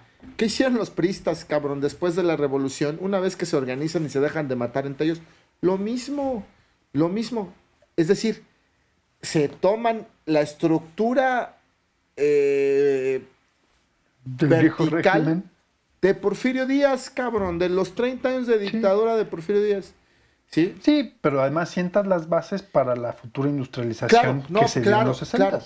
Pero espérame, sí, no, además, espérame, la guerra de, la guerra de revolución, que ese ya será otro tema, ajá, eh, y su, la guerra de revolución y la guerra, y la guerra civil que les sucedió, este, fueron, nos costaron 40 años, güey, de, o sea, fueron 30 años de, para podernos recuperar económicamente eh, y socialmente, Sí, ¿no? sí. O sea, sí fue devastadora económicamente, ¿no? O sea, 10 millones, 10 millones de muertos en la revolución. No, pero además, Cuando además el, el- la lana, el Producto Interno Bruto, güey, la capacidad que tienes de no, que- querer dinero, fueron 30 años de retroceso, ¿no? Y hay quienes hablan de 100 con el tema de los, de, de lo- de estos, este, acuerdos de Bucareli, ¿no? Que se estarían venciendo este año o el año siguiente, ¿no? Pero bueno, insisto, esa es otra ¿Sí historia. fueron ciertos? Esa es, ¿Tú sí otra, tienes datos de esa es otra ciertos? historia. Esa es otra historia. Se dice, la verdad es que, pues sí hay cosas que, que, que, que, que marcan que sí había esos acuerdos secretos. Por ejemplo, antes de 1920, México tenía una industria aeronáutica que empezaba a empujar, ¿no? Pujante. eh, que empezaba a salir junto con el desarrollo natural de los de la industria en el mundo, ¿no? Y después de eso pelas no hay, ¿no? Nosotros no podemos hoy en día no fabricamos armas, güey, no fabricamos balas. Esas son de las Bueno, Lo cosas hay cual, una- lo, lo cual nos, lo cual nos metería en un sistema semicolonial. Eso es una colonia, cuando no puedes Claro. tú desarrollar tal o cual cosa por, una, po- por la amenaza de una potencia extranjera. Ya después podríamos hablar de las formas modernas de colonización. Bueno, hoy día sí hay, digamos, no, no, no somos autosuficientes en armas, pero sí hay producción de Pero es de muy reciente, México. queridísimo amigo. O sea, sí se habla Sí, de que sí, sí. hay una Eso sí es cierto, interrupción del de 95 muchos para años y que son y que son producto de esos acuerdos. Entonces, ya para este eh, que terminar es este que- bloque, nada más déjame terminar la idea. El lo que hacen, lo que hace, digo, Cárdenas es un genio y ojalá que podamos hablar después de eso, es co- cohesionar el sistema. Que fíjate que es algo que pasa, guardando sus debidas proporciones, 110 años antes, cuando Miguel Hidalgo y Costilla dice, vámonos contra los gachupines y empieza a agarrar, empieza a juntar lo que hablábamos hace un momento, a todos aquellos que no estaban dentro de la bolsa, ¿no? Y que estaban desperdigados. Son otras cosas, son otras situaciones, ¿no? Pero, pero vamos, lo que hacen los priistas es establecerse sobre las bases del porfiriato, ¿sí? Y solamente empiezan a desarrollar sus, los propios, eh, digamos, empiezan a, producir esos símbolos que se necesitan para, la, pues, para que su proyecto termine de, de pegar, ¿no? O sea, sí es importante, sí entiendo lo que me dices, pero creo que va más allá, no es eh, de- propio de... Lo que hace Cárdenas es lograr cohesionar eh, y, y cuajar, válgame eh, la expresión, el proyecto político posrevolucionario, de los, la- de los ganadores de la guerra civil posrevolucionaria, ¿no? Sí, pues, es más, podría ser lo que ya lo, hablar- lo hablaremos cuando sea lo de la expropiación petrolera, pero, o sea, no es tanto el. O sea, es más bien su papel de facilitador de, los hechos que, que su propiciador, ¿no? O sea, no. Digamos, cerró las ventas, por decirlo, por ponerlo en esos términos. Cerró la venta y no estuvo picando piedras desde fuera. ¿Tú, Pepe, algo que quieras agregar? Pues nada más. Este. Ah, bueno, hay una notita. Estoy un poquito. Tengo dudas sobre el. Sobre esta idea de que la Segunda Guerra Mundial es la que implementa el nacionalismo. No lo sé. No sé, no, yo creo que hay o sea, no la segunda guerra, o sea, no la segunda guerra como tal, sino que si que lo platicamos, lo hace- hacemos otro programa sobre eso, porque eh, en la segunda, gue- des- cuando termina la primera guerra mundial. Hay un montón de huecos en un montón de cosas, en la industria, en, en la cultura, en el cine. Y esos huecos, se- y en la política, incluso en cada país, esos huecos se van llenando de, cada quien los va haciendo a su- forma pero se empiezan a sembrar o se empiezan a dejar las semillas de eh, procesos futuros que son muy importantes. Ejemplo, te voy a poner así ejemplos, digamos, disímiles que son importantes. Cuando empieza la Segunda Guerra Mundial, el acero con el que se producían los submarinos y buques alemanes de- del, del ejército de Hitler, ese acero venía, se, se le compraba, si mal no recuerdo, a Francia. Pero las placas de acero se hacían en Inglaterra, aunque el, el armado se hacía en Alemania. Y sucesivamente, entonces eh, había otros productos, no sé, te voy a inventar, este, los aviones los diseñaban ingenieros alemanes, se producían en Francia, pero se fabricaban en Inglaterra.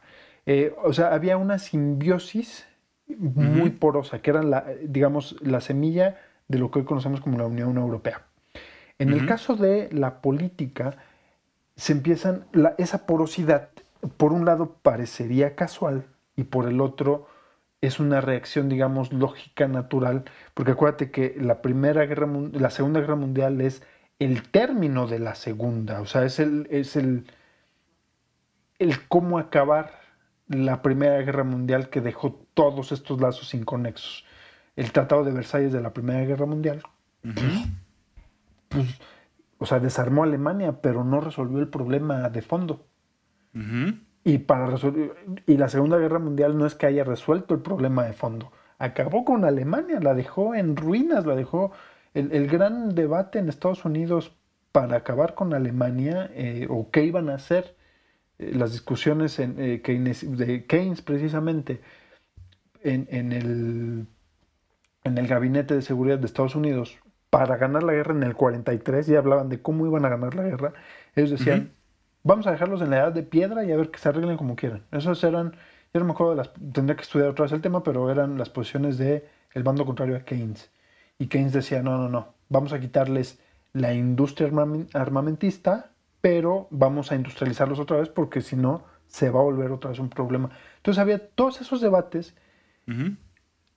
Te forjan, no, no es porque sea una producción lógica, una producción que Hitler haya dicho, saben que ahora nos vamos a imponer como eh, una ideología nacional socialista. No, en realidad era que los que van teniendo más fuerza son los que van ganando, que son, por un lado, en el caso de la Alemania nazi, son los nacionalsocialistas, que no te vendían, como partido, no te vendían una, eh, un- una idea de nación o una patria, sino que te vendían una, una futura forma de vivir.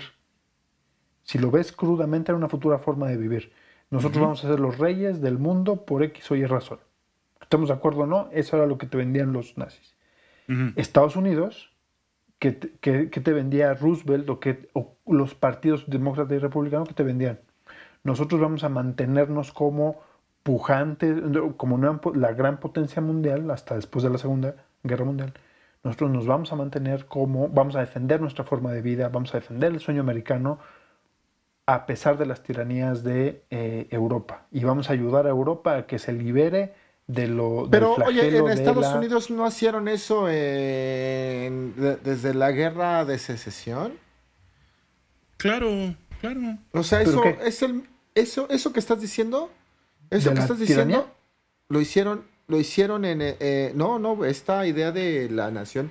Sí, y un poco el tema de el- con el asunto de la libertad, ¿no? En nombre del libre comercio, pero y de la industrialización, la libertad, ¿no? Todos somos iguales con Sí, pero tienes un electorado. lo que pasa es que en la primera. A ver, eh, la función de la guerra sí- sí puede. eh, Habría que revisarlo porque tienes varias. En el caso de Estados Unidos tienes un- dos aspectos importantes. Uno es cómo vendes cada guerra. O sea, cada guerra se la tienes que vender al electorado de distinta forma. Porque acuérdate que el Congreso. eh, eh, como se maneja por tiempos electorales, depende mucho cómo se lo vendas al electorado y cómo lo siga el Congreso. Entonces tiene que ser relativamente popular e ir conjugado con los intereses. Por eso el tema de las mentiras de Bush con la invasión, la segunda invasión de Irak, por eso fue tan importante, porque para acomodar los intereses populares y los intereses del Congreso, tuvieron que inventarse algo que amenazaba el American Way of Life antes de, eh, de la invasión. O sea, tiene, en, en el sentido estadounidense tienes que alinear lo popular eh, al Congreso y el objetivo nacional. Una vez que están alineados, tú vas sobre ese objetivo. En el caso de la Primera Guerra Mundial, el mismo electorado no estaba convencido de salir hasta Europa. Era una invasión cara, era una misión imposible, era una, una misión suicida, pero se, se hace porque sí tienen que entrar. Eh, eh, Francia e Inglaterra les piden, si no entran, vamos a perder, y ahí sí va a ser un problema porque se, se nos cae el teatrito financiero, todo lo que ya conocemos. Que sí terminó pasando, pero bueno, estaba controlado, de, digamos, en manos de los aliados. Entonces, Estados Unidos ya para la Segunda Guerra Mundial vende que al electorado sí, sí, este, eh, sí está más cerca Europa. Es, es, eh, es un proceso inmediato, pero es una ven- literalmente, perdón que lo ponga así, estimados radioescuchas, pero es que es una venta. O sea, es cómo le vendes al electorado, al Congreso, la idea de una guerra. Y cada guerra pues es distinto, es un producto distinto, digamos, ¿no? Pero bueno, me regreso. Bueno, pues, pues no te entendí ni madres, pero muchas gracias por la invitación. Este, ojalá, ojalá podamos después retomar la idea en algún otro elemento, pero bueno, este, pues muchas gracias por la invitación. Ok, Pepe. Este, Muchas gracias. Me siento, me siento acorralado. Tendré que ponerle replay a la, a la explicación para ver qué Es que te fallé. defiendes como gato patas arriba. Oiga, yo No, Y pero uno ¿por qué? nomás aquí viendo. eh. A ver, no, pues ya se despidió Pepe, ¿no? Ya nos estamos despidiendo, entiendo. Sí, ya, ya, ya, ya. Ya, ya estamos. Ah, bueno, en- entonces dame mi entrada para casi mi dos horas de conclusión, güey. Pues si no, ¿cómo? A ver, Mario, ¿qué, ¿con qué nos quieres compartir esa conclusión indiscutible, inconclusa? Claro, bueno, pues nada, que- ¿ustedes se acuerdan que cuando hace 10 años, cuando aquí en México se estaba discutiendo el debate que se abrió para el festejo del centenario y el bicentenario, eh, y que además, digo, nos tocó con un... en- con un gobierno de derecha al que no le importaba porque siempre dijimos que eran los, o sea, siempre pensamos que era la parte que había perdido en esas guerras, ¿no? O sea, en, en- en- esas diferentes, en esas diferentes guerras eran parte de ese equipo, ¿no? La de- y y justo quería eh, eh, se- señalar que encontré, yo, pero yo voy a estar, yo, yo estoy fascinado. También el texto que encontré sobre estas, eh, estas eh, luchas, eh, estos encuentros de los que les hablé, estas discusiones antes de la, de la, de la independencia, las encontré con dos viejos, con, con- con dos viejos historiadores y filósofos, ¿no? Ya les dije Frescano por un lado, y también Luis Villoro, que se encargó también de hablar mucho tiempo sobre, sobre esos temas. Y encontré eso, esa discusión, esa, eh, hemos navegado los últimos 200 años, este, 200 y feria de años, 230 años, en esta, eh, eh, eh, en definirnos hacia dónde vamos, ¿no? Y eso nos ha costado, nos ha costado mucho, nos costó tiempo, es decir, en ese momento, antes de la independencia, pues ganaron aquellos que decían que pues no era momento de abrir para todos, ¿no? Sino nada más el grupito. Este, y nos costó una guerra que duró 10 años. Y la guerra civil que se aventó los siguientes 40, ¿no? A los 50 años, ¿no? Eh, el, el tema es el mismo. ¿Cómo? ¿Cuál es el rumbo y cuál es la definición de la nación que queremos y a quienes vamos a integrar en esta, en esta nación? Eh, y es una discusión que la encontramos pues en todo el siglo XIX, en todo el siglo XX y en lo que va del siglo XXI. Es decir, no dejamos esa discusión, no, de- no, no terminamos de, de definir. Y bueno, pues hoy ya los tiempos son otros y tenemos la oportunidad de discutirlo abiertamente y sin necesidad de matarnos los unos a los otros, ¿no? Al parecer. Eso, queridos Al amigos. parecer. Muy bien, pues eh, yo no tengo más que agregar. Le voy a poner replay a lo que comentaba con Pepe sobre si el cardenismo no es el punto Pues, de pues, partida. tenemos que hablar sobre revolución, ¿eh? Y es el siguiente, ¿no? Y Sí. ahí también podemos hablar de esto mucho tiempo. Del, cardenismo y toda la, posrevolución. Bueno, amigos y amigas, hasta aquí eh, llegamos. Em, les agradecemos mucho por llegar hasta este punto de la, de- del episodio. Eh, nos despedimos. eh, les mandamos un abrazo y no olviden mandarnos su reseña en esta nueva etapa del programa. Les mandamos un abrazo, Pepe. Gracias. Muchas gracias. Gracias, saludos a amigas y amigos de Esferas Aparte y también gracias a ustedes por venir. Y gracias Mario. por la invitación. Por favor, No, a ti, Pepe. déjenos sus Estás en tu podcast. Déjenos sus comentarios, sus likes, denos, este, recomiéndanos con sus amigos, con sus amigas, con sus familiares. Gracias por aguantarnos. Al principio, antes de iniciar esta cápsula, les comentaba que llevamos con este 14 programas, son alrededor de 14 semanas este, eh, eh, al aire y pues la verdad es que nos sentimos como muy contentos con este proyecto. Gracias Alex, gracias Pepe. Gracias, gracias. Besitos. Adiós. ¿Cómo dices, Mario? Besitos a los. Besitos a los perros y patadas a los niños. Órale. Adiós. Muy bien. Bye. Bye.